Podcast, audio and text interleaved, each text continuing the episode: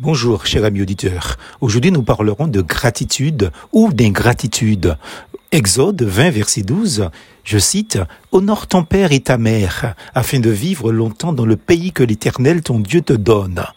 L'avenir d'un enfant est toujours l'ouvrage de sa mère. Ce bel éloge se trouve curieusement sous la plume du français Napoléon.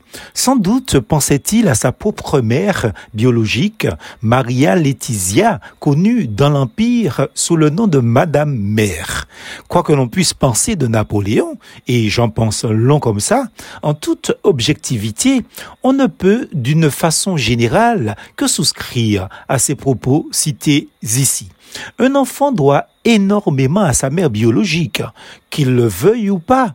L'enfant est l'ouvrage, non seulement parce qu'elle l'a mis au monde, mais encore parce qu'elle a soin, donc alors qu'il était encore dépendant d'elle. L'enfant est donc l'ouvrage de sa mère. Elle l'a nourri, habillé, câliné, éduqué.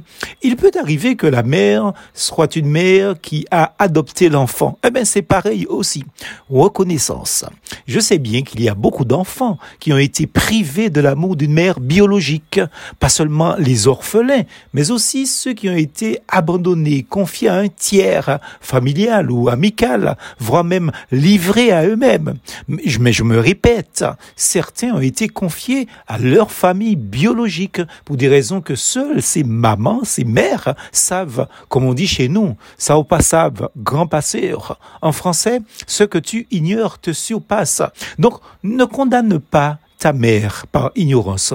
Dans ce cas, le dialogue est la clé. Discuter avec elle du comment et du pourquoi de ce que tu ignores. Mais en aucun cas, renier celle qui vous a mis au monde n'est pas bien. Doit-on traiter le mal par le mal? Même quand la mère est restée présente, je sais que des jeunes, beaucoup d'ailleurs, et des moins jeunes, n'ont pas un mot de reconnaissance pour leur mère. Il est une race, dit la Bible, qui maudit son père et qui ne bénit point sa mère. Proverbe 30, verset 11. Un proverbe juif dit, Dieu n'aurait pu être partout et par conséquent, il créa les mers. Même si je n'adhère pas dans le fond avec cette maxime, mais retenons simplement que l'idée est de démontrer l'importance d'une maman. Être ingrat envers sa mère, c'est l'être envers Dieu. Donc, comment pouvez-vous prier Dieu alors que vous reniez la mère qui vous a donné? Être reconnaissant envers elle, c'est l'être encore davantage envers Dieu, qui, dans ce cas, agrée vos prières. À l'amour manifesté ou pas par leur mère vivante encore à ce jour, que les enfants répondent, s'ils en ont encore le privilège, par un amour sincère, filial, profond, authentique, non seulement en parole ou avec un bouquet de fleurs, mais par des actes concrets, des attentions constantes et une présence parfois perpétuelle, ben, autant que faire se peut.